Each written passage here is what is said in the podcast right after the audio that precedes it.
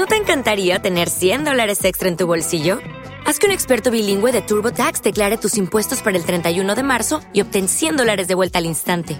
Porque no importa cuáles hayan sido tus logros del año pasado, TurboTax hace que cuenten. Obtén 100 dólares de vuelta y tus impuestos con 100% de precisión, solo con Intuit TurboTax. Debes declarar para el 31 de marzo. Crédito solo aplicable al costo de la presentación federal con TurboTax Full Service. Oferta sujeta a cambios o cancelación en cualquier momento.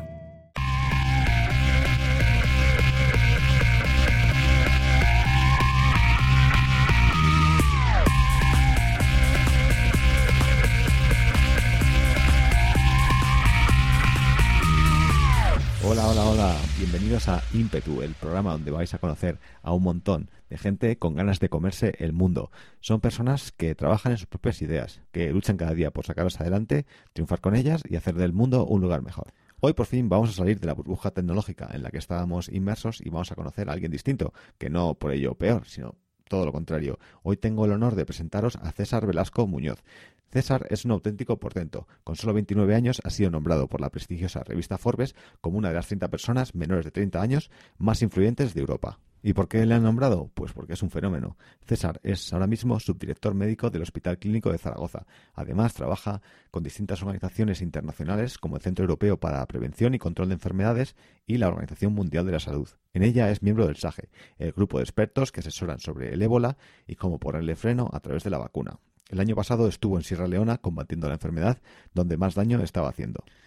César tiene un currículum y una experiencia increíbles y en esta entrevista nos va a contar cómo se plantea él su trabajo y su contribución al mundo, cómo consiguió exprimir al máximo el jugo del sistema educativo español para obtener un nivel académico similar al de países punteros, también cómo se consigue un puesto de experto en la Organización Mundial de la Salud y además de todo esto su motivación y sus técnicas para sacar el mayor tiempo posible para hacer proyectos de investigación y voluntariado, aparte de su trabajo. Y nada más, así que aquí os dejo con mi increíble nuevo amigo César Velasco. Hola César, ¿qué tal? ¿Cómo estás? Hola, bien, aquí estamos. Muy bien, ¿dónde, en qué parte del, del mundo te pillo ahora mismo? Pues me pillas en Zaragoza. Eh, aquí eh, pasando un poco el día, que, que, me ha tocado estar localizable y, y nada, pues eh, en casa tomando un café. Muy bien. ¿Y, ¿Y qué es lo que haces por ahí en Zaragoza? Pues estoy trabajando en el Hospital Clínico, que es un el Hospital Clínico Universitario Lozano Blesa, que es un hospital público eh, que tiene pues bastante envergadura, la verdad que es un hospital grande y trabajo de subdirector médico desde septiembre. Uh -huh. ¿Y qué es lo que qué es lo que haces como subdirector médico? Pues mira, como subdirector médico de un hospital lo que se hace es intentar coordinar que pues que todo funcione bien, ¿no? Un poco eh, hacer de como una especie de chef de cocina, uh -huh. eh, en el que tú, tú, realmente no tienes que, no cocinas, pero sí intentas que todo vaya bien, ¿no? Que los ingredientes estén, que, que todo el mundo sepa lo que tiene que hacer y que, y que al cliente, ¿no? Del, de, del restaurante pues le llegue la comida bien y, y, en buen estado, ¿no? Pues es algo uh -huh. parecido. En un hospital un, un, subdirector médico lo que hace es intentar coordinar todo para que la asistencia sanitaria sea lo mejor posible y llegue de la mejor manera a, a, a los pacientes, ¿no? Y, y, desde un punto de vista clínico y también de un punto de vista de salud pública, pues intentar dar, intentar dar lo mejor de, de la sanidad pública a los pacientes coordinando y gestionando y gestionando los recursos que hay. Uh -huh. ¿Y cuáles son cuáles son algunos de esos recursos, porque tengo la verdad que tengo bastante curiosidad de cómo funciona un hospital. Pues mira, en, en general los hospitales funcionan un poco un poco divididos en eh, la, lo que es la dirección de un hospital funciona dividida en funciones, ¿no?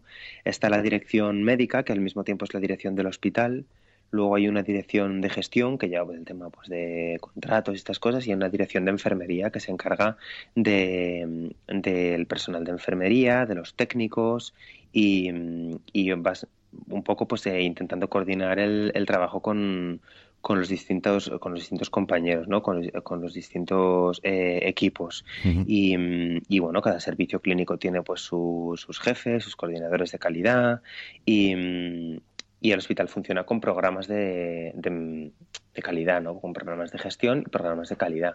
Que básicamente es pues la actividad que tienen que hacer cada uno de los servicios, pues tienes que hacer este número de cirugías, tienes que eh, encargarte de que la lista de espera no supere pues estos mínimos, este número de días. Y luego pues hay programas de calidad para que eso funcione y además funcione bien, ¿no? Que, que la asistencia sanitaria sea lo mejor posible.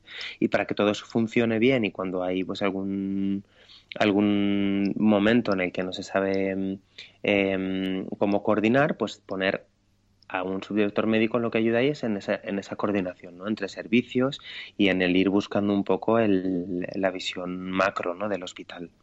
Y mm, es muy bonito porque es un trabajo que tiene un componente eh, clínico importante y sobre todo tiene un componente de gestión y de salud pública, ¿no? de entender la salud a nivel poblacional, no solo a nivel personal, y eso es muy bonito. Sí, ahí bueno, me gustaría eso, indagar un poquito más en, en el tema de la salud pública ¿no? y qué, es un poco y, y, bueno, eh, en qué consiste, porque a lo mejor es más desconocido ¿no? que la medicina, que otro tipo de, digamos, la medicina como la, como la entendemos el resto de los mortales, pero pero antes, eh, eso, quería preguntarte cuáles son algunos de los desafíos a los que, porque llevas poco tiempo ¿no? en, el, puesto, cuáles son algunas cosas de las, a las que te has enfrentado, ¿no? que a lo mejor no, no esperabas, alguno de los, de, digamos, de los, de los problemas con los, que, con los que te enfrentas a diario. Pues mira, una cosa que es bastante mm, significativa, yo creo que es que no, yo no, no busqué ¿no? un puesto como, como este. A mí se me contactó desde aquí, desde el Clínico de Zaragoza, eh, se me ofreció la oportunidad de hacer una, bueno, pues una aproximación, una entrevista para ver si encajaba en el perfil y yo pues no me había planteado ¿no? hacer eh, gestión clínica en España y ni volver a España a trabajar. Em, tan tanto es así que, bueno, yo estaba viendo un poco, pues, eh, opciones en el extranjero y tanteando, pues, eh, diferentes eh, opciones, ¿no? Desde que volví de, de, Sierra Leona. Y a la semana de haber vuelto, pues, me llaman y mm, y me plantean este reto, ¿no? Que, mm, que, básicamente, bueno, pues es un reto importante y que, y que poca gente, yo creo que yo no he conocido nunca a, algún subdirector médico que tuviera mi edad. Igual em, es bastante peculiar, ¿no? Que haya subdirectores médicos tan jóvenes. Entonces, me plantean este reto y evidentemente, pues entre, mm, entre que es un, es un reto complejo, ¿no? Yo había empezado a hacer ya un máster de, de gestión clínica el año pasado y tenía formación en esto y había estado trabajando en Naciones Unidas también haciendo un poco de coordinación, pero, pero bueno, pues eh, ya era un reto de por sí, era un reto lo que es el, trabajo en sí.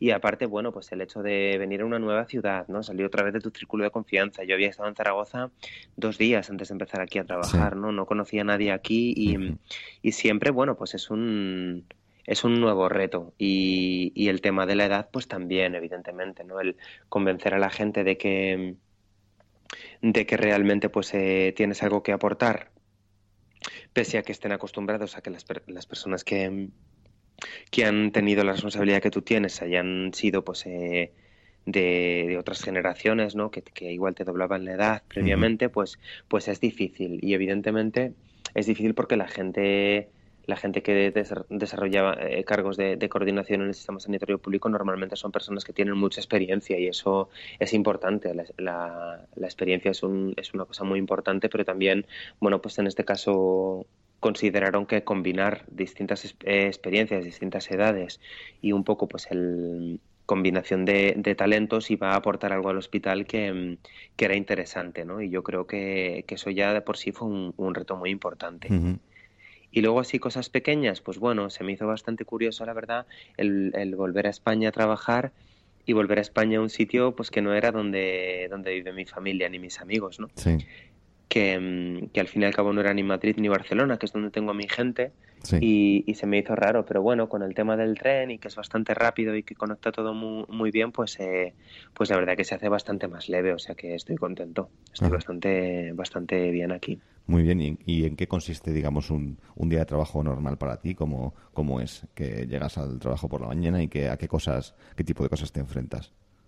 Pues mira, te enfrentas a, a, bastantes reuniones de coordinación con diferentes equipos para hablar de distintos temas, a solucionar las cosas que puedan surgir durante el día, ¿no? Hay bastantes cosas que, pues, que pueden ir surgiendo que son, que son nuevas, pues desde una prueba eh, diagnóstica que se ha solicitado y, tienes que conseguir que se realice o tienes que autorizar eh, que salga adelante. em, las, los pequeños proyectos de mejora que tiene el hospital, desde, pues bueno, mejorar la infraestructura en algún punto, intentar que se renueven algunas eh, pues, tecnologías o algunos aparatos, el hacer que los profesionales trabajen coordinados, que los protocolos clínicos eh, funcionen eh, y funcionen bien, pues son pequeñas mejoras de, de, día a día y de ir trabajando con los profesionales del hospital y ayudarles a que se coordinen y a que funcionen, y a que funcionen mejor.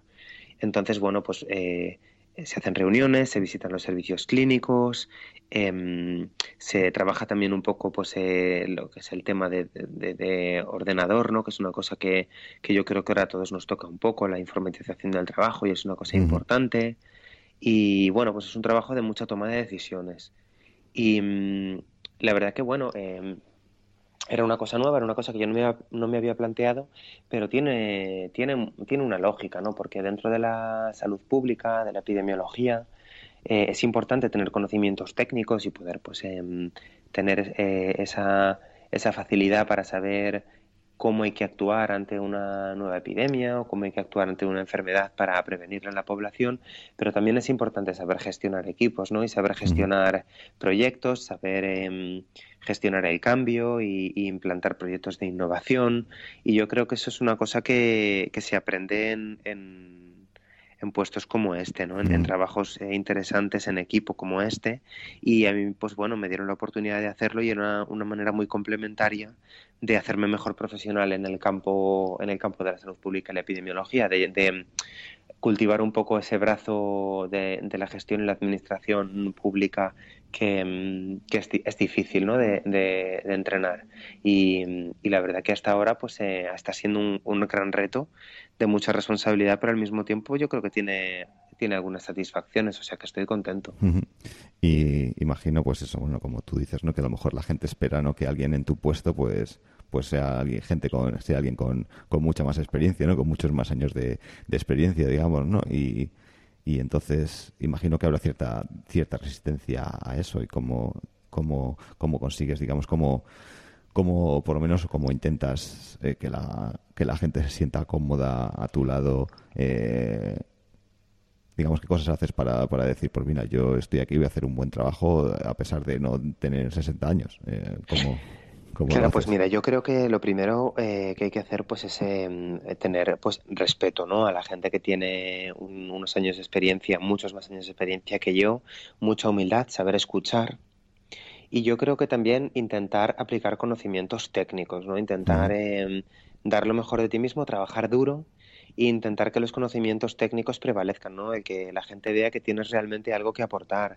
em, que, tus conocimientos técnicos em, están mejorando los procesos día a día, ¿no? Que una reunión con, contigo pues puede ser eh, efectiva, que puedes ayudar a la gente a que llegue a, a conclusiones y que trabaje que trabajen más, más rápido, que trabajen mejor, que trabajen de una manera más e, eficiente, ¿no? Y yo creo que eso, eso es muy importante. Y luego yo creo que también un punto que es, bastante importante y que compartimos en el equipo aquí, yo creo que es el, el hecho de, de saber que tú no, no codicias el puesto en el que trabajas, ¿no? Que no lo necesitas, que no, que no lo has buscado, que es una cosa que se te da porque que, que, que se te presenta en un momento en la vida porque porque puedes aportar algo, pero, pero no porque tú quieras estar ahí, ¿no? Y yo creo que eso es muy importante, el hecho de que, de que la gente piense, ¿no? Y a mí me gustaría que eso pues poco a poco vaya quedando más claro y que, y que la gente también cuando, cuando coja este tipo de trabajos de,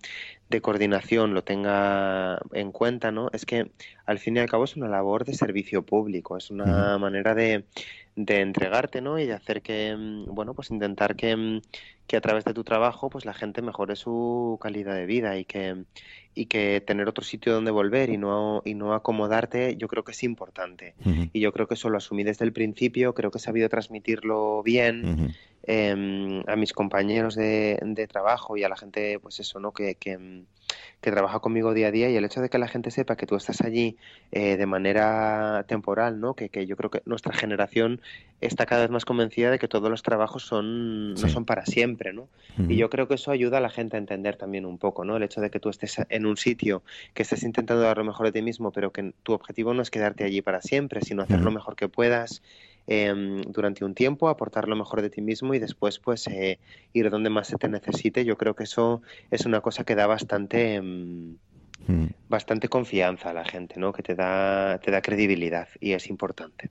Sí, y sí, ese es otro tema también que, bueno, que, que, bueno, que viendo tu, tu historial queda bastante claro, ¿no? Que tienes mucha inquietud y que te gusta hacer cosas diferentes y probar cosas diferentes y también es algo de lo que, de lo que quiero hablar, ¿no? Porque creo que es una, es, un, es algo a lo que, como tú dices, pues nos tenemos que acostumbrar todos con nuestra edad a que un trabajo no va a ser para toda la vida y que, y que a lo mejor tampoco siquiera nos, nos interesa, ¿no? Porque, porque eso, porque podemos tener diferentes intereses dependiendo de nuestra, de dónde estamos en la vida o lo que sea, podemos perseguir podemos perseguir diferentes objetivos. Incluso es bueno porque podemos, digamos, explorar más partes de nuestra personalidad o de, nosotros que a lo mejor en un solo trabajo pues no, no, podríamos hacer. O sea que es un poco... Exacto. Es un poco, digamos, lo que pasa que, que bueno, que da, da, da, da miedo, da da reparo, pues eso, la, la, inseguridad, el no saber qué es lo que qué es lo que va a venir y bueno, todo esto es digamos que es un tema es un tema un poco recurrente con toda la gente que, que aparece que aparece aquí en, en, el podcast, es un poco la, ¿no?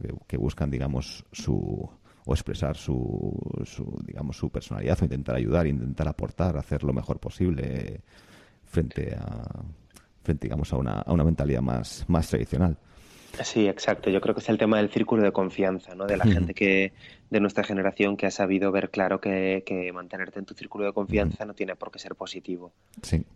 Retarte día a día puede aportar cosas a tu vida y puede que saque lo mejor de ti mismo. Yo creo que ese concepto cada vez está más, más extendido, que, que mucha gente, la gran mayoría de mis amigos lo tienen claro y que nos estamos esforzando un montón, ¿no? Por salir de nuestro círculo de confianza e intentar conseguir algo mejor, ¿no? Todos los días. Y yo creo que eso es positivo.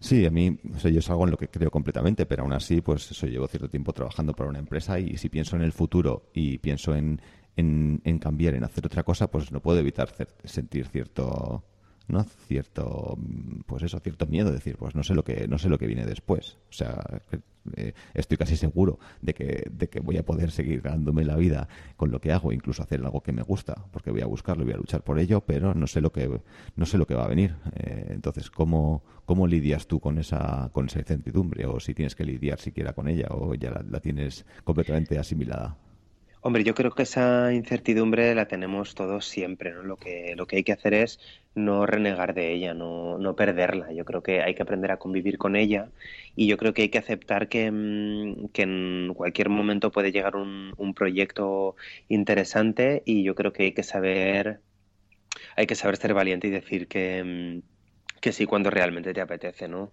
Yo pues cuando me ofrecieron esto, evidentemente tuve mis mis eh, más y mis menos. Evidentemente, bueno, pues Zaragoza al fin y al cabo no, no era una ciudad en la que yo me hubiera planteado vivir antes, pero al final pues el reto y el, la motivación pudo, ¿no? Y, y, yo creo que al fin y al cabo es eso, ¿no? El tener la mente abierta y yo creo que el, el hecho de haber hecho siempre lo que mm, dentro de las opciones que, que, he tenido, lo que más me apetecía, ¿no? Lo que me, lo que me decía el corazón es lo que me hace estar seguro y estar tranquilo, ¿no? Porque sé que cuando llegue el momento, pues eh, iré haciendo los proyectos o, o, involucrándome en los proyectos tanto de voluntariado como de innovación, de nuevas ideas, de tal, aunque sea por las tardes, ¿no? Que sigas manteniendo un trabajo eh, más estable, pues siempre intentaré hacer lo que realmente me motive y por donde me guíe un poco mi, mi intuición. Y si siempre haces eso y parece pues que funciona, yo creo que también te vas ganando confianza en ti mismo en ese sentido, ¿no? Sí.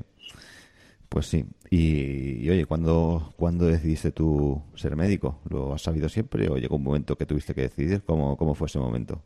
Pues la verdad es que yo no lo tenía, no lo tenía nada claro. Yo, mira, yo em, estudié en, Madrid, ¿no? Y mm, ahí en, en, Villalba hice los, los, años de la ESO y, luego me fui a hacer el bachillerato a Madrid. Y yo, pues tenía casi claro que iba a hacer Bellas Artes, la verdad, porque me gustaba mucho el mundo, el mundo artístico, me gustaba mucho la creatividad, me gustaba la innovación Pero bueno, en, los últimos meses no de bachillerato, cuando tienes que decidir, que yo creo que el sistema español eh, de, educación pública evidentemente es un, es un modelo bueno es un, y nos ha dado la oportunidad a muchos jóvenes ¿no? de trascender y de tener un, un currículum competitivo a nivel nacional y también internacional em, de una manera muy, muy igualitaria, pero también tiene, tiene un problema, ¿no? que es el hecho de que estudiamos el, el bachillerato, ¿no? los que queremos ir a, bachillerato, luego acabas, haces la selectividad y tienes que elegir la carrera que haces, ¿no? como casi para el resto de tu vida con 17 años y además el, el mundo laboral en España es muy poco plástico. Parece que, que si, que si fallas ¿no? en la primera elección y tienes una carrera de, de segunda opción o, tardas más después porque cambias y tal, como que no vas a ser igual de competitivo en el mercado laboral. Y, y eso agobia mucho. ¿eh? Y a mí, hombre, tampoco me agobiaba muchísimo, pero sí me preocupaba, ¿no? Y yo creo que, bueno, pues decidí combinar un poco otra de las pasiones que tenía, que era la ciencia, ¿no? Que me gustaba mucho, de mis asignaturas favoritas del colegio siempre había sido pues la biología, ¿no? Y el, eh, todo lo que es las ciencias en general. Y, dije, bueno, pues una manera de combinar creatividad, em, un poco de lo que la parte más humanística y la ciencia es estudiar medicina, porque no me quedo solo en a nivel de la molécula, ¿no? Si me iba a química o, en, partes que son un poco más teóricas y en medicina pues igual tengo esa opción, ¿no? De hacer algo más, un poco más em, humanístico, ¿no? Entonces me matriculé en medicina sin saber muy bien qué me iba a encontrar. Y bueno, pues poco a poco me fui enamorando de la carrera, me fue gustando cada vez más y me gustaba la clínica mucho, mucho, luego las cirugías. Y cuando ya estaba a punto de, acabar, ¿no? Y, tenía que elegir la especialidad que iba a hacer con el MIR y tal, pues realmente me replanteé por qué había estudiado medicina, que, me gustaba realmente, y decidí que la salud pública era una manera de seguir aplicando la creatividad, la innovación, ¿no? El, mm, este componente un poco más Em, fuera de, de, lo, de lo estrictamente teórico, ¿no? Y, y, un poco más en la práctica y en la, en, el, en la, en la creatividad, ¿no? En lo, en lo que se sale un poco de lo, de lo común era, era hacer salud pública. ¿Y, qué... y, por eso decidí hacer salud pública después de haber hecho medicina, ¿no? Porque me permitía ser un poco más yo mismo. Y porque me permitía también cambiar un poco o intentar cambiar la salud de la población, ¿no? Intentar hacer el mundo un, sitio un poquito mejor. Y yo mm. creo que por eso al final decidí hacer medicina preventiva y salud pública. Mm. ¿Y qué es, qué es un poquito, o sea, qué es salud pública, qué es medicina preventiva y cuál es un poquito la relación entre, entre ellas, ¿no? Más o menos se puede a lo mejor adivinar por el nombre, pero pero ¿cómo, ¿cómo se suele definir estas dos cosas? Pues mira, yo creo que la manera más fácil de definir la medicina preventiva y la salud pública es que de todas las especialidades médicas, ¿no? Pues que hay muchas, eh, cardiología, cirugía torácica, pues todas las que conocemos, ¿no? Medicina de familia y comunitaria, pues em, bueno, pues la medicina preventiva y la salud pública es la especialidad que se encarga de la salud de las poblaciones. En vez de encargarse de la salud de una única persona, pues eh, va más a la salud de la población y tiene varias ramas, ¿no? Desde la vacuna, desde las vacunaciones, que sí que es una parte más asistencial, no más clínica. Las infecciones que se, que se adquieren en el hospital, que también es una parte más clínica, pero también tiene la parte de administración sanitaria, ¿no? de, gestión sanitaria, de investigación, que también es un componente muy importante de investigación en salud. Tiene también un, un, componente de epidemiología, ¿no? De, de, vigilancia de las enfermedades eh, transmisibles, también de vigilancia de las enfermedades no transmisibles como la obesidad o, de los hábitos tabáquicos. Eh, es, es, una especialidad que combina muy bien el, el nivel macro de la salud, el nivel más de entender cómo funciona el sistema y de entender los, el funcionamiento y, y, la manera de pensar de la población en cuanto a salud y al mismo tiempo está muy cercana a, la población y a los pacientes. Y, se hacen cosas muy interesantes porque es una especialidad que se hace en el hospital y se, en la que se hacen pues, guardias de urgencias, en la que se hace un máster de salud pública, pero también también se hacen partes de la especialidad en agencias de salud pública, en, en control, en, pues, donde se hacen controles epidemiológicos, donde se hacen eh, controles sanitarios, eh, se hacen estudios y, también se pasa por eh, institutos de investigación. Se hace un poco, es una, es un poco una medicina holística, ¿no? Una medicina humana. Y yo creo que, que eso me llamó mucho la atención. Eso y que también es la medicina de las organizaciones internacionales, ¿no? Mm. De las de las ONGs, de las instituciones como la Organización Mundial de la Salud, de Naciones Unidas, ¿no? De, mm, es la, la medicina de las poblaciones y eso me pareció muy interesante. Y bueno, a mí hablando esto de un poco de no de prevención y, tal, bueno, una, una, opinión que tengo personal, ¿no? Es que, bueno, a mí me sorprende en general, ¿no? Cuando voy al médico o, bueno, cuando te fijas un poco en, bueno, cuando van, pues la gente que conozco al médico, es un poco, o sea, cómo se, cómo se ha centrado todo un poco en, en, en bueno, me puedes corregir si me equivoco o si digo algo que no tiene sentido, pero cómo, cómo se... Pues eso como parece que la medicina está muy centrada en el a posteriori, ¿no? En una vez que ya está la, la enfermedad ahí, cómo se, intenta curar, pero pero eh, parece que hay muy poca como que se está no se no hay mucha atención en cómo prevenir ¿no? A mí me da la impresión en prevenir muchas, muchas enfermedades. Se están haciendo grandes esfuerzos en que haya este tipo de programas, ¿no? De prevención, de promoción de la salud, de promoción de los buenos hábitos saludables, pero, pero es difícil. Yo creo que es difícil porque porque en la relación esta de mm, eh, médico o sanidad eh, paciente eh, hay un, componente de comunicación bidireccional, ¿no? No es solo el mensaje que dan los profesionales de la salud a los pacientes o a la población sana, sino cómo la población entiende el proceso de enfermedad, ¿no? Y es verdad que, que todos nos preocupamos mucho más de nuestra salud cuando nos falta, ¿no? cuando estamos enfermos.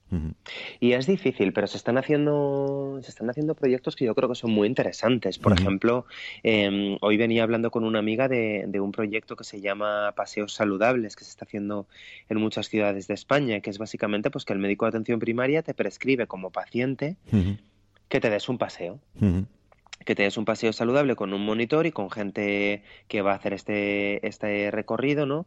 Y que es una manera, pues, de sacarte de, de ese aislamiento, pues, por, ejemplo, en personas mayores, de ese aislamiento que, que sufren, ¿no? De esa, de esa monotonía y de mm. que hagan ejercicio y que gracias a ese ejercicio, pues, movilicen las extremidades, hagan ejercicio y empiezan a tener una vida más saludable. El hecho de que se puedan recetar paseos, ¿no? Ya dice mucho, ¿no? De, de cómo está cambiando poco a poco Mm. ese concepto de, prevención y de, y de salud integral, pero cuesta, eh, mm. cuesta bastante. Evidentemente la gente es más, es más proclive, es más, más facilitadora ¿no? del proceso de, de, salud, del, del, intercambio de, opiniones con un médico o con un profesional de enfermería cuando... cuando, está enfermo, ¿no? cuando está sano, ¿no? en el mm. momento de la prevención. Sí, a mí me, bueno, me dejó bastante alucinado porque mi novia, no, bueno, tiene, tiene problemas de, no tiene problemas de espalda, pero vamos, como que tiene, eh, ah, tiene una vértebra de más, ¿no? Entonces fue, al, fue al hospital y le, bueno, le, le, recetaron, le prescribieron una, unas sesiones de fisioterapia para, eh, digamos, para mejorar sus hábitos posturales en el hospital de Villalba o algo similar. Era una sesión de fisioterapia. Entonces a mí me pareció, digo, me pareció genial, ¿no? Porque en, realidad lo que están haciendo es, digamos, pues hacer prevenir el, el problema que puede venir en el futuro eh, o intentar intentar prevenirlo y que probablemente pues sea mucho más es, es más más agradable para el paciente hacerlo en ese momento que no, no tienes problemas de espalda eh, probablemente sea más barato para, para el sistema porque porque todavía no tienes la enfermedad, no tienes que curar, no hay que gastarse dinero. Y digo, pues es, creo que se deberían hacer muchas más cosas así, ¿no? Intentar intentar pues eso cuando se cuando se ve que hay cierta cierta predisposición a un problema pues intentar eh, que eso que eso no que, que, no llegue el problema no frente a decir vamos a esperar a que a que pase y cuando pase pues ya le ponemos le ponemos cura o intentamos ponerle cura Claro, frente a esperar a que suceda, ¿no? Hombre, mm. eso es muy importante. Yo creo que pues eh, hospitales sobre todo que tienen, que son de, nueva implantación, ¿no? Que tienen la oportunidad de, inventarse un poco a sí mismos, tienen que apostar por este tipo de estrategias, sobre todo porque son estrategias que son, que son eficientes, ¿no? Que, que suponen un, un ahorro y una sostenibilidad para el sistema sanitario. Porque realmente, aunque parezca lo contrario, este tipo de hábitos saludables y de, y de promoción de la salud, de estrategias ¿no? de, de, vida saludable, ahorran mucho, porque ahorran el proceso de enfermedad y aparte de ahorrarte esa mala experiencia, ¿no? Y, los días pues que no puedes ir a trabajar porque estás enfermo, em, eh, también, también suponen un, una disminución del, del, gasto a nivel sanitario, ¿no? De, de, cirugías que se pueden evitar, de tratamientos que puedes evitar también. Y yo creo que es importante verlo también, no solo con los ojos del que piensa que se está haciendo lo que es correcto em, porque es bueno, sino con, con, una visión competitiva y una, una, una visión eh, económica y, y, y, de, y, de, buena gestión. Yo creo que eso es importante. Y es importante que haya profesionales sanitarios que, que estén concienciados de esto y que estén formados para poder implementar este tipo de, estrategias. Sí, es un poco, bueno, creo que es un cambio, bueno, por lo menos la impresión que tengo yo que tiene que ser un cambio también de todo tanto de, los profesionales como de los pacientes. O sea, porque, claro, una persona que va al médico espera que, que le recete una pastilla y que se le pase el dolor y que le digan, no, eh, majete, vete a dar un paseo eh, o, haz ejercicio, o, haz, o haz ejercicio o haz eh, algo para fortalecer los músculos o algo así, también es un, creo que es más difícil, ¿no? Porque es muy fácil al final, creo que es muy fácil al final, pues eh, tomarte una pastilla que se te pase el dolor. Eh, claro, es un cambio de mentalidad y también es cierto que tiene que venir pues combinado con, con la medicina que, que, se lleva practicando hasta ahora y, y con, la, y con los máximos niveles de evidencia, ¿no? Eh, que yo creo que, que en, toda la, en toda la historia de la medicina lo que se ha intentado hacer siempre es lo que, lo que había más evidencia de que era lo más positivo para el paciente. Y hoy, hoy por hoy estamos seguros de que, de que no solo hay... Em, medicina de diagnóstico y tratamiento farmacológico, ¿no? que es muy importante, que hay muchas cosas que evidentemente necesitan tratamiento eh, farmacológico, pero también hay otras medidas que se pueden llevar a cabo, tanto para prevenir como para mejorar la calidad de vida. ¿no? Y yo creo que hay que tratarlas con la misma importancia y con el, con el mismo interés, porque si no mm. hay riesgo de que se prioricen solo las, las actividades. Eh, que igual no son las más beneficiosas para el paciente, ¿no? Solo un tipo de actividades que no, que no comprendan un todo, que no sean holísticas sino, y no estén centradas en el paciente. Mm, sí, pues, pues genial. Tengo, cuanto antes eh, se implante todo esto, mejor. Para mí como paciente será Vamos, es, es, ahora mismo a veces es una frustración eso ir al médico y ver pues que es como todo muy centrado, digamos, en un síntoma en concreto o todo muy centrado en el, en el momento, en curar el síntoma inmediato que te está produciendo el dolor inmediato y, y no, y no ir más allá. O sea que cualquier cosa que es, cualquier esfuerzo, digamos, que se haga eh, por luchar contra eso, pues, yo creo que, que, será... Será bien recibido. Será bien recibido por, por los vamos, por los pacientes y yo creo que en general por la sociedad, porque eso probablemente sean medidas más, más baratas y más, y, más sostenibles, eh, yo creo, para, para todo el mundo. Entonces, eh, genial. Y, y, bueno, y volviendo un poco a, tu vida, entonces eh, estudiaste un, un máster en, en, salud pública, ¿no? Y, medicina preventiva. Y... Sí, bueno, yo hice la especialidad de medicina preventiva en Barcelona. Yo me había ido, bueno, la carrera de medicina ya sabes que son seis años y yo creo que a todos los estudiantes de medicina se nos hace un poco larga. Sí. Yo tuve, tuve suerte y también, bueno, pues trabajé duro para, para ir a curso por año en la facultad, en la Autónoma de Madrid y decidirme de Seneca a Barcelona. Para hacer un poco un cambio ¿no? Eh, de, de, la biblioteca de Villalba, que además en aquel entonces ya pasó a ser biblioteca 24 horas y estudiábamos ahí todos los jóvenes, ¿no? A, sí a todas horas y bueno, pues yo estaba un poco un poco cansado de la rutina, ¿no? De pasar siempre por las mismas calles y de ir siempre a la misma biblioteca y dije, bueno, pues voy a voy a cambiar, ¿no? Y me fui a hacer quinto a Barcelona, quinto de carrera. Y a la vuelta de quinto, que tuve una experiencia muy buena, pues dije, bueno, pues yo creo que ahora es momento de irme de Erasmus. en, eh, en, sexto me fui de Erasmus a Reino Unido, me fui una temporada, bueno, la, la mitad inicial de la mitad eh, primera del, del curso de sexto de medicina y a la vuelta pues decidí pues poner el, lo que habíamos conseguido, ¿no? Eso es, el dinero que habíamos conseguido para irnos de viaje de, mm, de final de carrera a, pues como todos los estudiantes ¿no? que se iban en aquel momento a Punta Cana, pues decidí gastármelo en hacer un intercambio clínico con un hospital de, de México. Y me fui a México, tuve también pues esa experiencia ¿no? un poco más en, en, clínica, pero en salud pública, ¿no? entender cómo era el sistema sanitario de un país como México. Y bueno, pues cuando volví, seguí estudiando el MIR y ya cada vez veía más claro pues que quería hacer eh, medicina preventiva y salud pública y preguntando por los diferentes hospitales de España, pues decidí que, mm, que el Clínic de Barcelona era el hospital que mejor me, iba a formar. Evidentemente había hospitales también muy buenos, pero bueno, en ese momento me pareció que era el mejor sitio y me fui a Barcelona y allí, pues bueno, dentro del programa del, del de residente, ¿no? De médico residente, pues hice un máster de dos años de, de salud pública en la Universidad Pompeu Fabra con la Autónoma de Barcelona y yo llevaba, llevaba ya una beca desde Madrid, desde la Autónoma de Madrid, porque había sido becario de posgrado durante durante el estudio de, mm, del MIR, había sido estudiante de posgrado, me habían dado una beca de FPU.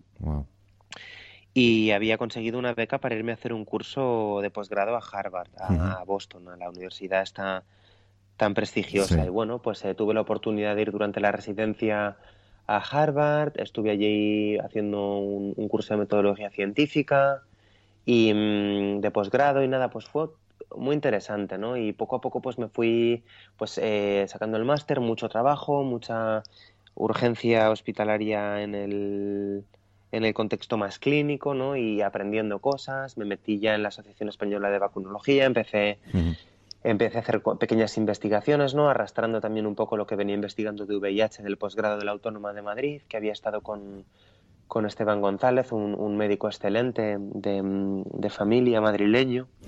Y, mm, y, bueno, pues poco a poco eh, fui, fui motivándome, me matriculé de un segundo curso de posgrado de metodología científica en Barcelona, que, también pues acabé hace, hace un par de años la, diplomatura esta. Y bueno, pues fui buscando eh, oportunidades, ¿no? Cursos de posgrado en el extranjero, cursos de posgrado en España, diferentes maneras, ¿no? De tener esos, esa formación equiparable a la, a la de los europeos de, países más punteros y al mismo tiempo intentar sacar lo mejor ¿no? del sistema eh, público y, formativo español, que es el sistema de residencia, que yo creo que es un sistema de calidad y un sistema, un sistema de excelencia bastante bueno.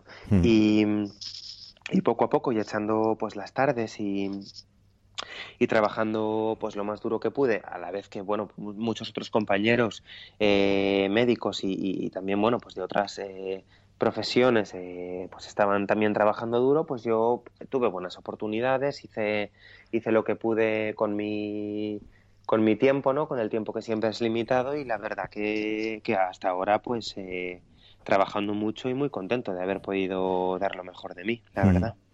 Sí, o sea que, que bueno, eh, trabajando, trabajando muy duro. Es, y aparte de digamos, qué cosas has hecho tú, ¿no? Que, que a lo mejor gente, otros, otros médicos a lo mejor no se plantean hacer. ¿Cuáles han sido las cosas, digamos, que, que te han llevado a donde estás, que, que otros, otros médicos eh, no se plantean, ¿no? Como lo que dices, bueno, ¿no? de, buscar cursos en el extranjero, de, de aprovechar las becas, las becas que, que te daba el, en, en, España, como qué cosas, qué más cosas has hecho, digamos, para intentar eh, buscar tu, tu camino, ¿no? Para, para, digamos, sobresalir o destacar o, especializarte dentro de tu, de tu campo, eh, cosas que no, que no han hecho otros, otros colegas.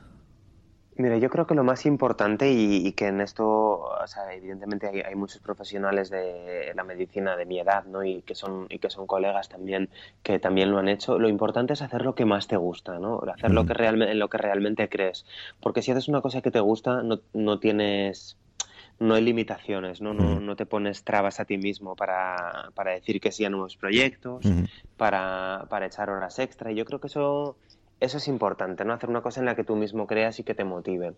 Luego otra cosa que creo que es eh, interesante es el hecho de haber cogido la especialidad que cogí, ¿no? Yo creo que que yo hice una apuesta muy fuerte por una especialidad que no era la especialidad más conocida, que incluso, bueno, pues en mi familia no entendían muy bien exactamente lo que significaba esta especialidad, para qué me iba a servir. Y yo hice una apuesta fuerte por, por una formación que yo creía que era la que me iba a dar los conocimientos que yo quería adquirir, que me iba a permitir ser un tipo de profesional eh, sanitario em, que trabajara en grupos multidisciplinares, que pudiera cambiar un poquito esa chispa, ¿no? De cambiar el mundo. Y, mm, yo creo que eso es una cosa que me, que, me diferencia a mí, a otros compañeros de esta especialidad, de otros médicos, que es que decidimos hacer una especialidad distinta, ¿no? Decidimos arriesgar, no ir a lo a lo que mm, parece que invitaba ¿no? el, la carrera ¿no? A, las especialidades más, más clásicas. Luego yo creo que otra cosa que es importante es saber rodearte de, gente que está motivada, ¿no? de gente que trabaje en donde trabaje o que estudie lo que estudie, que cree en lo que está haciendo y que no le importa arriesgar y que, y que, y que sueña ¿no? con con tener un, un día a día y, dedicarse a una cosa que realmente les apasione. Eso yo creo que también es importante. ¿Y quiénes son algunas de estas personas para, para ti, así por, curiosidad? Pues mira, yo conozco mucha gente así que, que tenga este, este afán de, de, superación y de formación. Y, por ejemplo, tengo una, una amiga, Rocío, que es eh, valenciana, también especialista en medicina preventiva, que es, que es una fuera de serie, es muy trabajadora y, ahora está trabajando... Eh, eh, como, un, como, consultora ¿no? para la OMS en temas de migración y salud, es una persona muy preparada. También, pues bueno, conozco otros pues, em, amigos también especialistas en medicina preventiva que están allí en Madrid haciendo investigación de, violencia em, en los hospitales, investigación en vacunas. Em, conozco pues también otros compañeros que trabajan en, en VIH. Eh, mira, otra amiga, Laura también, que, que, estuvo también en el brote de ébola.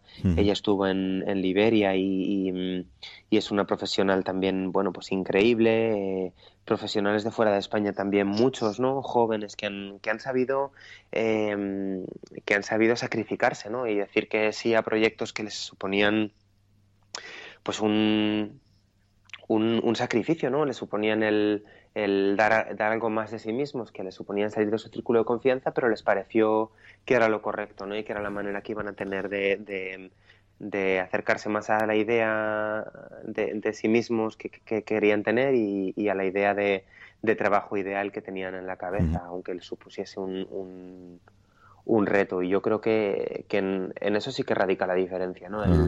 El, saber ver más allá, ¿no? Y el, y el sacrificarte. Y eh, una de, digamos, ¿cuál es, cuál es, cómo ves tú el, o sea, cuál es tu trabajo ideal o cuál sería tu trabajo ideal para ti en este, en este punto de, tu vida? ¿Cómo ves el, trabajo ideal para ti, si, si existe? Pues mira, yo creo que es muy difícil eh, saber cuál es el trabajo ideal, pero si pudiera poner eh, condiciones ¿no? que me parecen indispensables y, y, que creo que no hay que parar de buscarlas, serían pues trabajar en un equipo de gente motivada, que crea en lo que está haciendo, que la misión y la visión del trabajo que estás haciendo sea una misión y una visión eh, positiva para la población eh, en, la, que estás para la que estás trabajando, ¿no? Que sea que sea un poquito orientado, que esté orientado a cambiar para bien, ¿no? Las cosas eh, en las que se trabajen. El objetivo principal del trabajo sea cambiar las cosas para bien. Eh, creo también que sería interesante tener un componente pues, de internacionalización, ¿no? un poco eh, tener la, mirada puesta en, eh, pues, bueno, en esta población inmigrante que, que, se está desplazando ahora mismo de unos continentes a otros continuamente, puesta un poco en la innovación, en el, en, el, en el futuro, en los nuevos retos. ¿no? Yo creo que eso es importante. Y por eso me pareció que era interesante trabajar en la sanidad pública en España, porque afronta muchos de estos retos y era una oportunidad de trabajar en equipo pero yo creo mm, que, son características que pueden cumplir otros proyectos, ¿no? Y, bueno, yo creo que, que, también me gustaría un poco cambiar el mundo de la mm, del altruismo, ¿no? De, esto que se llama la responsabilidad social corporativa, que me parece un mundo muy interesante y me parece que tiene mucho campo de mejora. Em, y también me parecería un mundo interesante para, para trabajar en él y, y, igual por ahí algún proyecto dentro de poco sí que sí que saldrá. O sea que eh, yo creo que, hay muchas cosas ¿no? en las que se puede trabajar que, que, motivan a, seguir adelante. Sí, a mí es una de las, digamos, de las, de las temáticas o una de las, de las cosas que más, que creo que tiene casi toda la gente que, pasa por aquí, ¿no? Que es, más que como enfocan un poco su, su vida y su trayectoria es eh, voy a voy a ver qué es lo que más quiero encontrar aquello que me gusta mucho porque creo que es la forma en la que más puedo aportar al mundo, digamos. Eh, es un poco el, resumen, ¿no? Entonces es un poco lo que lo que me lo que me llama. Exacto. Sí. Y, bueno, tú eh, he leído por ahí, ¿no? Desde, desde bastante pronto tenías claro que querías trabajar en la, en la Organización Mundial de la Salud, ¿no? ¿Cómo, digamos, cómo, cómo comenzó esta, esta, esta idea? como cuando te, entraron ganas de, hacer esto? Bueno, a mí, a mí siempre me había llamado la atención, ¿no? El mundo de las organizaciones internacionales, eh, las instituciones em, de Naciones Unidas y, la, y las ONGs, ¿no?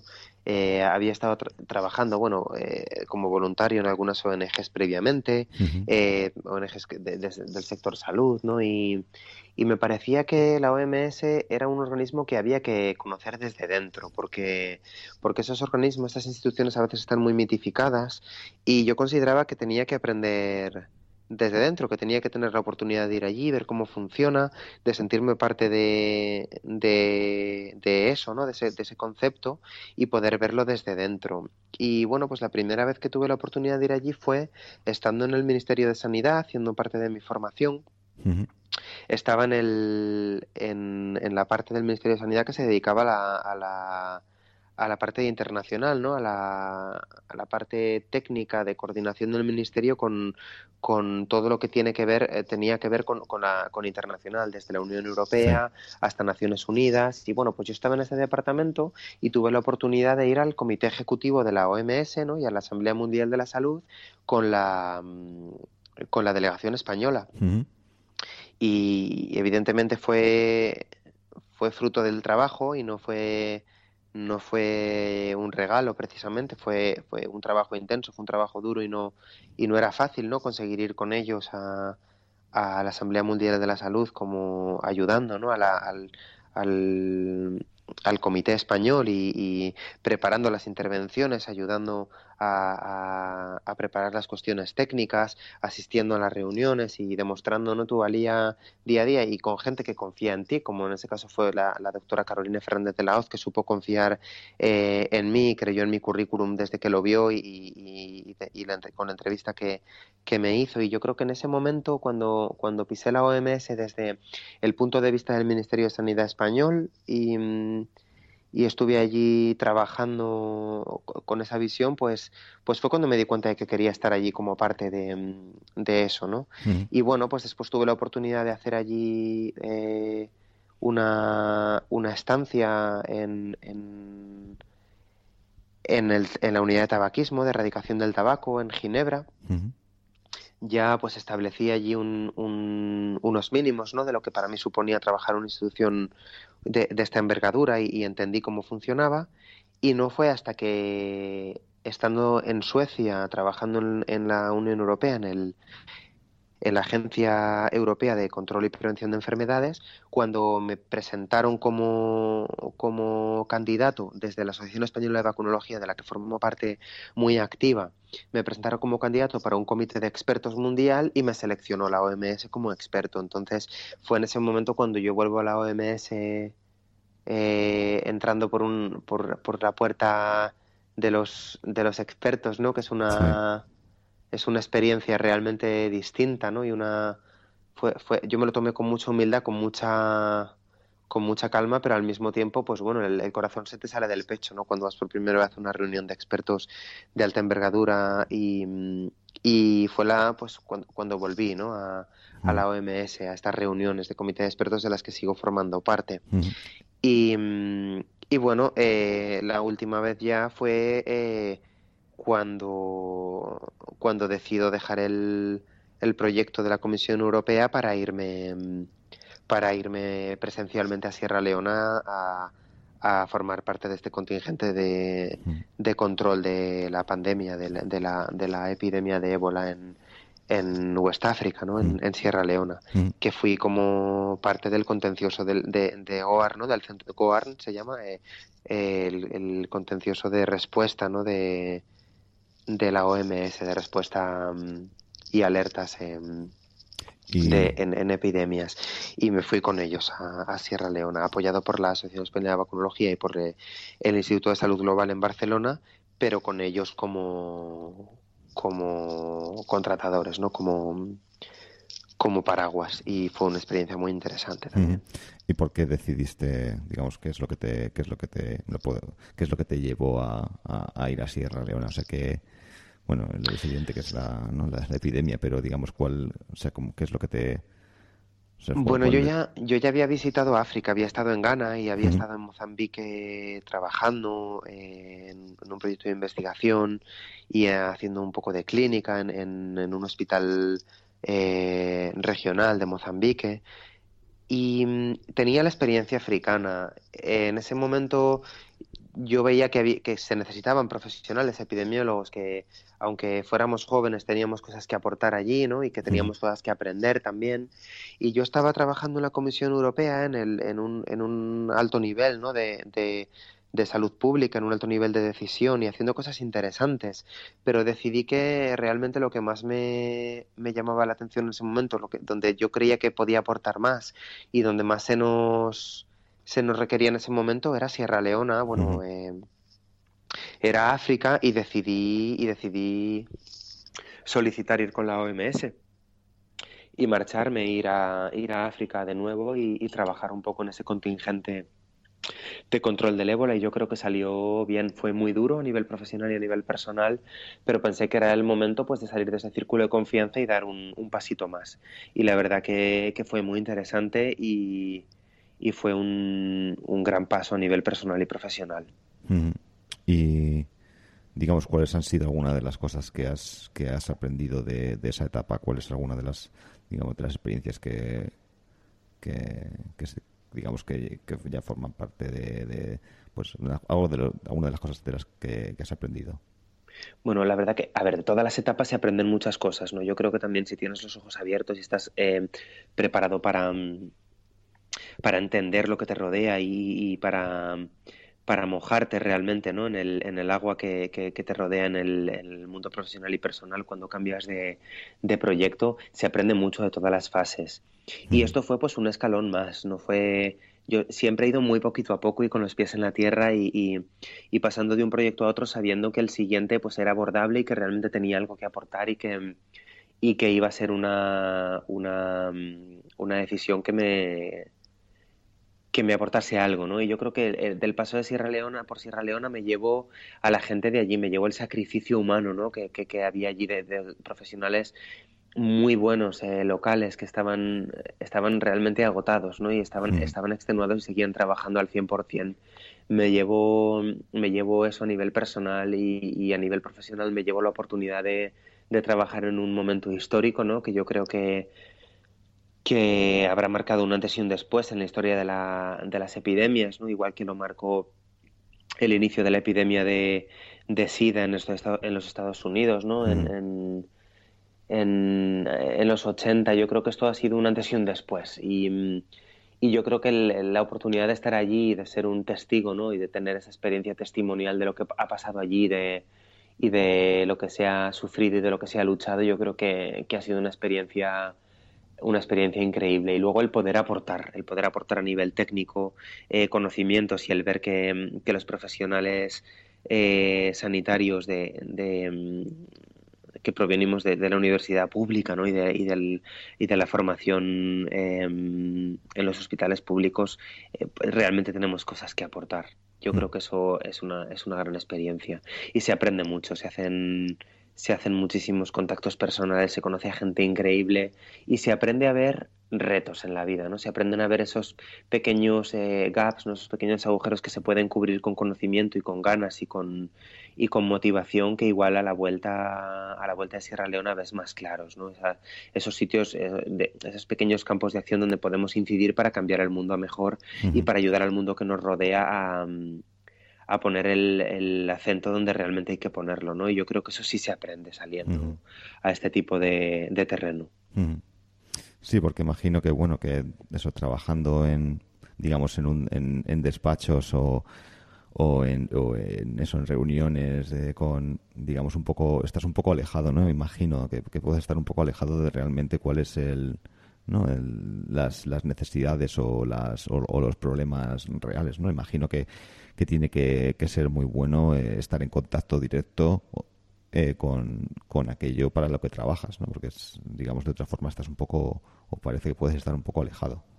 Yo creo que también eh, el estar alejado ¿no? de, los problemas eh, sanitarios de las personas, ¿no? de la realidad, de las verdaderas necesidades, no depende tanto del sitio donde trabajamos o de si trabajamos en un despacho o trabajamos en, en, en plena calle, sino de la mentalidad, de la empatía que seas capaz de ejercer en el trabajo ¿no? y, y, también de las cosas que se, que se hagan en, en, esos momentos eh, extras ¿no? que le decíamos dedicar eh, a lo largo del día ¿no? y las horas que podamos arrascarle a, al día. ¿no?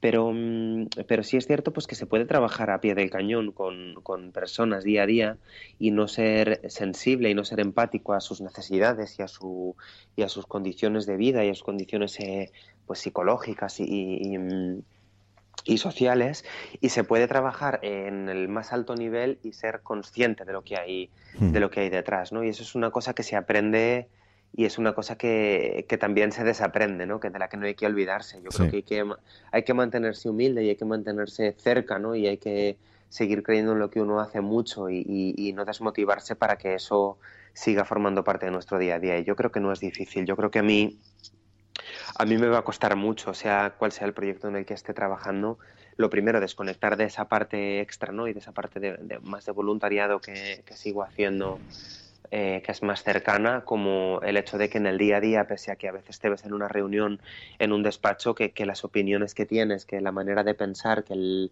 que las acciones que emprendas sean realmente las más cercanas a, la población y a quien más lo necesita. Es, es, difícil, es difícil que se te olvide, ¿no? Cuando realmente lo llevas en la, en la sangre.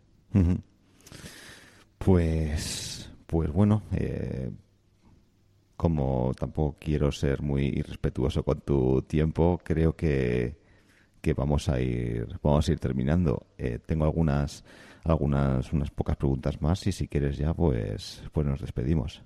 Perfecto, pues pregúntame lo que sea y, te comento y cuando quieras nos despedimos. Vale, perfecto.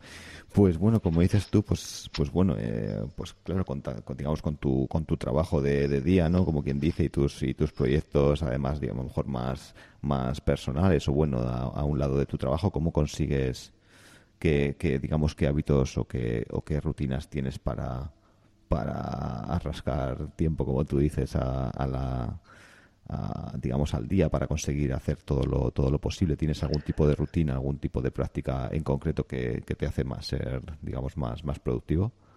Pues mire, yo creo que, que el, día para mí, y yo siempre intento que sea así, ¿no? Tiene como dos, dos, em, dos mañanas, ¿no? La mañana de, de, por la mañana, la de cuando te levantas, y, y, luego hay como una segunda mañana, la mañana de por la tarde, ¿no? Cuando vuelves del gimnasio, cuando cuando llegas a casa, ¿no? Para mí es como si el día volviese a empezar. Es cuando realmente, eh, bueno, pues evidentemente todos somos dueños de nuestro tiempo en el trabajo, eh, pero, pero por la tarde somos dueños de nuestro tiempo a nivel voluntario, ¿no? De, que, a qué queremos dedicar esas horas eh, de voluntariado, de, de, de, motivación, ¿no?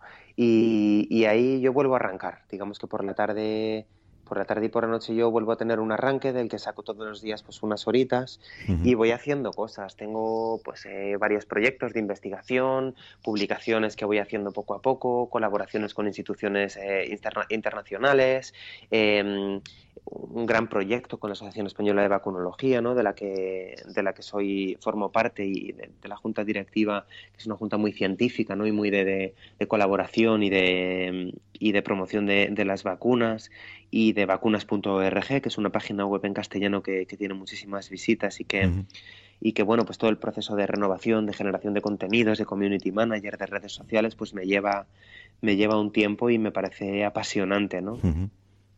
Y luego, bueno, pues pequeños proyectos que se van haciendo poco a poco. Ahora estoy trabajando en una nueva idea que, espero poder lanzar muy pronto con, con, con amigos realmente, ¿no? Con amigos y, grandes personas y grandes profesionales que vamos a intentar dar una nueva cara a, a este tema que te comentaba de la, de la responsabilidad social corporativa, de, de cómo invertimos ¿no? ese, ese dinero de las grandes empresas y de las pequeñas, eh, también en, en proyectos eh, humanos, en ONGs, en, fundaciones, ¿no? y cómo eso se puede empezar a hacer de la manera, de la mejor manera posible, de la manera mejor eh, em, fundada, más basada en la evidencia y, más ética posible. Y estamos empezando un proyecto con esto que yo creo que va a ser muy interesante, que va a dar mucho que hablar y que espero poder, poder tener em, sobre la mesa muy pronto.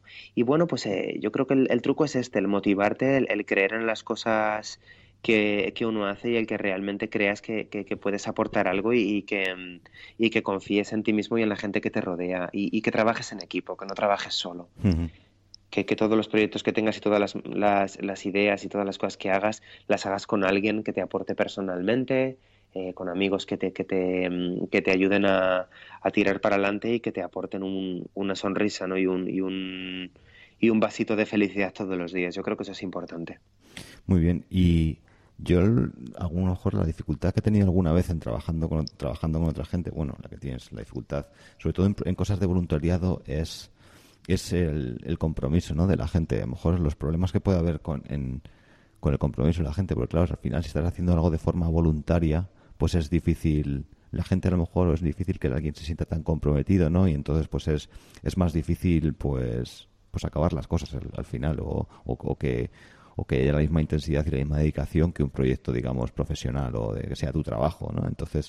la verdad es que es curioso y hay gente que todavía... a, mí es que esto yo nunca me lo he planteado, igual es que aprecio poco, poco mi tiempo, aunque realmente tengo, tengo bastante vida, bastante vida social y, ocupo todas mis horas, ¿no? Con, con, diferentes cosas, no solo con trabajo y con, y con proyectos, pero eh, sí que hay gente que te lo plantea, ¿no? Te dice, oye, ¿y tú, ¿y tú por qué estás en esa asociación científica si realmente, pues cuando vas a, a una ciudad, a Madrid o a Barcelona, a una reunión, te tiras allí pues tres horas, cuatro horas? Discutiendo, buscando mm, soluciones, trabajando, haciendo cosas y realmente eh, básicamente te da para cubrir los gastos, ¿no? Con lo que con lo que la asociación produce, te, te, pagan el, el tren y, y, mm, poco más, ¿no? Eh, ¿Por qué lo haces? Si realmente tú con esto no tienes un beneficio, no tienes un... Pues yo creo que todas las personas que están ahí, que somos, somos muchos y hay mucha gente que, realmente no tienen la necesidad de, estar allí, que son profesionales senior con muchos años de trayectoria. Yo creo que se hace porque, porque esa gente tiene, tiene ganas de mejorar la, eh, su entorno y que realmente creen en eso y que, y que intentan estar en esas asociaciones rodeados de amigos, ¿no? que al final son pequeños clubs de personas que, que, reúnen una manera de ver la vida, una una, unas facetas compartidas, unas ganas de, vivir y de ver el mundo como un sitio mejor y, que realmente les gusta ¿no? estar ahí mm. y tener ese sitio como un punto de encuentro. Yo creo que es eso que al final te motiva ¿no? a hacer este tipo de proyectos, más allá de que sean proyectos que, sean eh, económicamente beneficiosos o que te aporten algo em, más material. Yo creo que al final no, no todo es es material, es más eso más importante. Una vez que tienes cubierto lo mínimo, ¿no? que también es muy importante. Y sobre todo para los jóvenes, que, que, nos cuesta mucho a veces eh, salir adelante ¿no? con, una, con una profesión específica. Yo, yo he tenido suerte hasta ahora, pero, pero la verdad es que, que lo primero es cubrir lo mínimo y después nos podemos empezar a plantear hacer este tipo de, de cosas voluntarias. Un, un ejemplo eres tú, ¿no? que estás haciendo un podcast porque es tu porque es tu pasión y yo creo que esto es un buen ejemplo ¿no? de, que los jóvenes queremos trascender. Sí, eso es. Sí, lo que sí, entonces supongo que bueno, que toda la gente con la que con la que trabajas, pues eso es gente que tiene que está muy motivada y que realmente cree mucho en lo que en lo que hace, en lo que hacéis juntos y entonces pues no no pues, pues bueno, entonces todo sale todo sale adelante súper bien. Eh, Así que, bueno, yo creo que, con esto con esto hemos terminado. Eh, no sé si, si crees si hay algo que de lo que te gustaría hablar que no hemos tocado o algo que, que no te he preguntado, pues... Pues bueno, yo creo que el hecho de que mm, agradecerte, ¿no? Que, que me contactases de, mm, de eso, de que quede mm, que quede constancia ¿no? de que este proyecto me pareció interesante cuando me contactaste, pues porque viene de una persona que, que, es de Collado de Villalba, ¿no? que es, su caso, que, hemos compartido un, un pasado común ¿no? en, el Colegio Miguel de Libes y que las raíces no a veces pues también tiran ¿no? y, y eso, que, con toda la humildad yo creo que el poder ayudar a un proyecto como, como este, hablando un poco de, de, la trayectoria profesional de un joven más, ¿no? con toda la humildad del mundo y con los pies en la tierra, em, puede ser positivo y que, y bueno, pues agradecerte que me contactases y que evidentemente no, no te podía decir que no, ¿no? Con un proyecto tan interesante y con, con las ganas y el espíritu de, de innovación con el que me, que como, como, contactaste, ¿no? Y que me pareció encomiable y, y, que evidentemente pues estoy muy contento de poder apoyar. Pues sí, te, te lo agradezco muchísimo. La verdad que cuando, eso, cuando conocí tu historia eh, me pareció me pareció alucinante y digo, este, este, este chaval tiene que estar en mi, en mi podcast. Así que te, lo agradezco muchísimo. Ha, habido cosas que, me he dejado en el tintero y que, bueno, que a lo mejor podemos, podemos volver en un futuro si te apetece hacer una, una segunda parte. Claro, por supuesto, seguro que, hay oportunidad. Además, que si alguno de estos proyectos en los que estoy trabajando eh, ve la luz, pues eh, eh, yo creo que será un buen momento ¿no? para que volvamos a hablar y te cuente un poco pues cómo, cómo ha sido ¿no? el, post de esta, de esta noticia y a ver, a ver, qué pasa ¿no? en los próximos meses y cómo se desenvuelve todo. Yo creo que sería muy interesante hacer un seguimiento. Perfecto, César. ¿Y dónde te podemos encontrar en Internet? Pues mira, en Internet yo creo que, que LinkedIn es la la red social más más indicada. Yo la sigo mucho, me gusta mucho y me podéis buscar por mi nombre, César Velasco Muñoz. Yo iré poniendo ahí mis proyectos y, mis opiniones y mis cosas, sino en Twitter, en Medicina Global. Em, también me podéis encontrar y, bueno, pues encantado de, estar en contacto y de, y de seguir compartiendo opiniones y proyectos contigo. Perfecto. Si necesitáis alguna vez algo relacionado con, con tecnología, con web, aplicaciones móviles, lo que sea, pues ya sabéis a quién, a quién contactar. Por supuesto, por supuesto. Pues nada, muchísimas gracias, Fran. Muchas gracias a ti, César. Un abrazo. Hasta luego, gracias. Chao. Y como siempre, antes de marcharos, recordaros que si queréis recibir más episodios como este en vuestro teléfono, recordad que podéis descargaros la aplicación de Player FM, buscar ahí ímpetu y así cada vez que haya un nuevo episodio lo recibiréis en vuestro móvil. Esto en el caso de que, tengáis un Android. Si tenéis un iPhone, muy fácil, tenéis una aplicación de podcast dentro del teléfono ya instalada, ahí podéis buscar ímpetu y lo mismo, cuando haya un nuevo episodio lo tendréis ahí listo para ser escuchado. Así que nada más, eh, nos escuchamos en la siguiente. Un abrazo. Chao.